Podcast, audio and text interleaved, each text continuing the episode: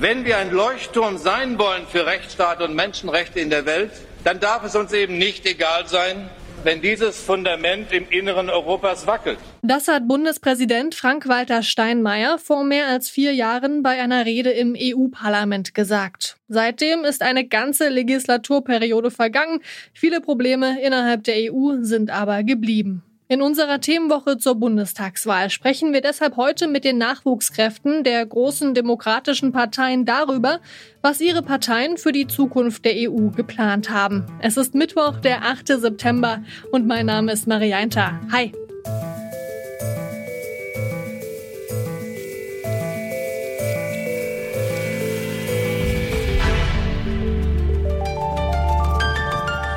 Zurück zum Thema.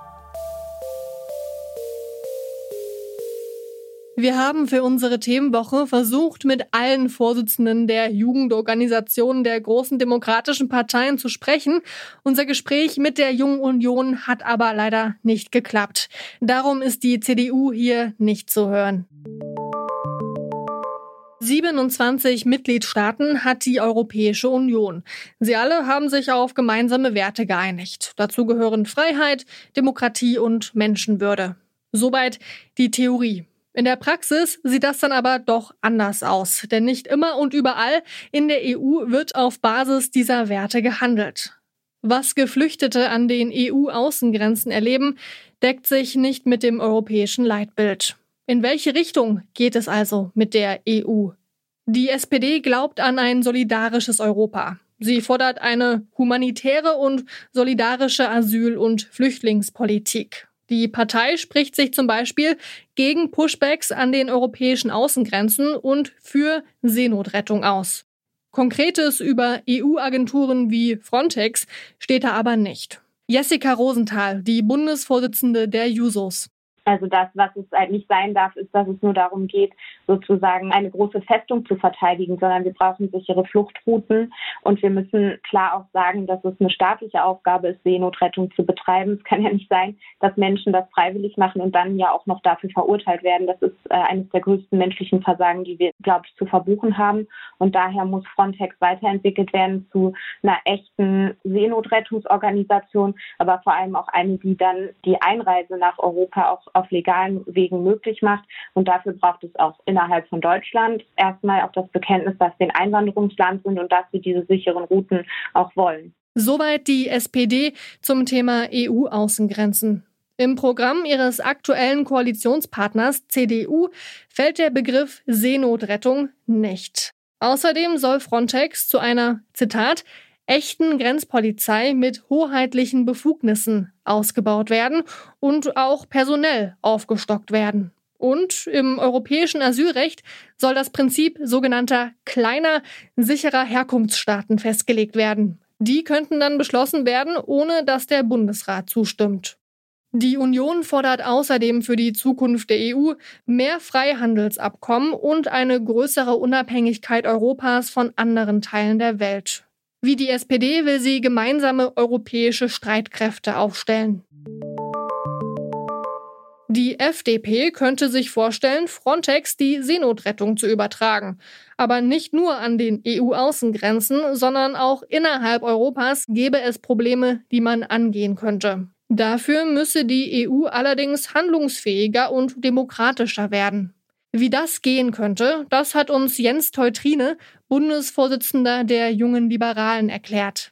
Zum Beispiel, dass das Parlament und die Abgeordneten ein Gesetzesinitiativrecht bekommen. Im Bundestag ist das ganz normal, dass man aus dem Parlament heraus Gesetze machen kann. Das ist in Europa anders. Und deswegen sagen wir, wollen die Europäische Union reformieren an verschiedenen Stellen. Die Europäische Kommission soll eher eine Regierung werden, das Parlament soll gestärkt werden und wir brauchen auch eine europäische Verfassung, in denen Grundrechte noch stärker festgeschrieben werden, weil wir sehen ja Grundrechtseingriffe in Polen, in Ungarn und ähm, das ist quasi eine Vision, wo es hingehen soll. Wir wollen keinen europäischen Superstaat, der alles regelt, aber wir wollen, dass er in den Fragen, für die er, glaube ich, gut zuständig sein konnte, schlagkräftig ist und föderal organisiert ist.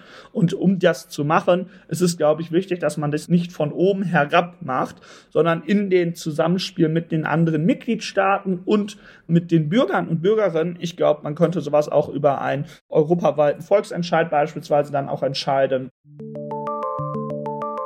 In Sachen Seenotrettung würde die Linke Frontex am liebsten ganz auflösen und fordert stattdessen ein ziviles europäisches Seenotrettungsprogramm.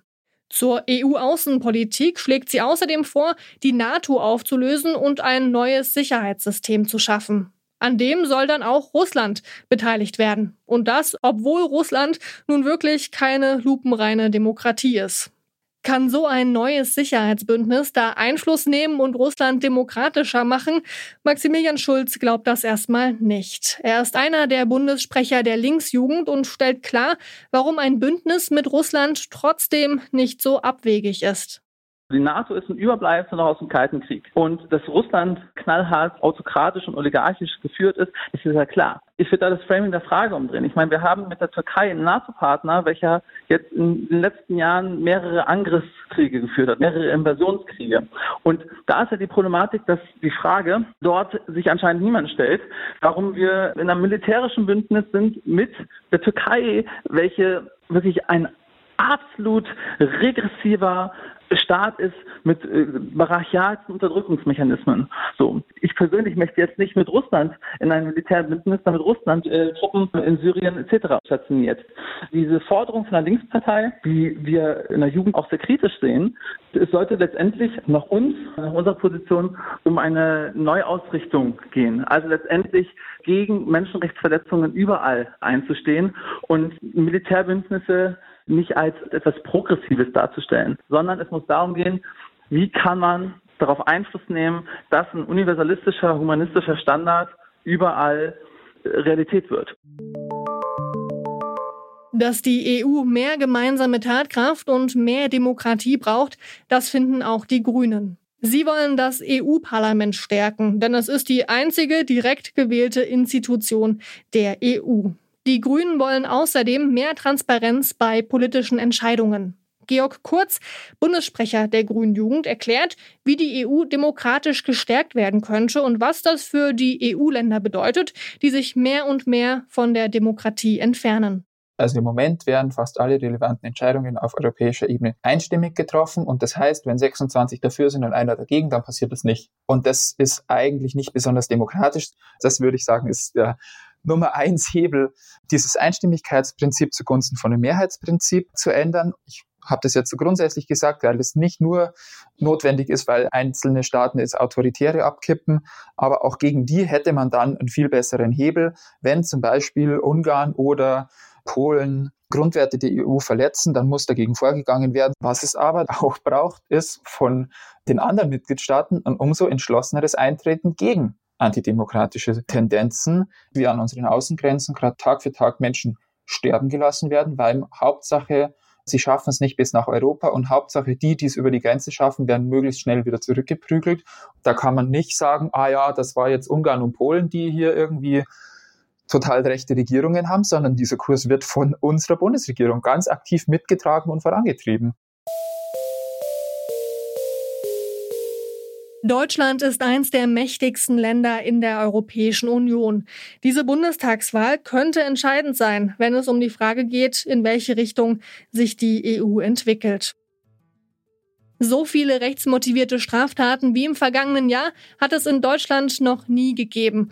Und deshalb sprechen wir hier morgen über Rassismus und darüber, wie die Parteien Rassismus bekämpfen wollen. Diese Folge von Zurück zum Thema ist jetzt aber erstmal vorbei. Daran mitgearbeitet haben Jonas Gretel, Esther Stefan, Ina Lebedjew, Stefan Ziegert, Gina Enslin, Anton Burmeister und Benjamin Serdani. Ich bin Marianta. Tschüss. Zurück zum Thema vom Podcast Radio Detektor FM.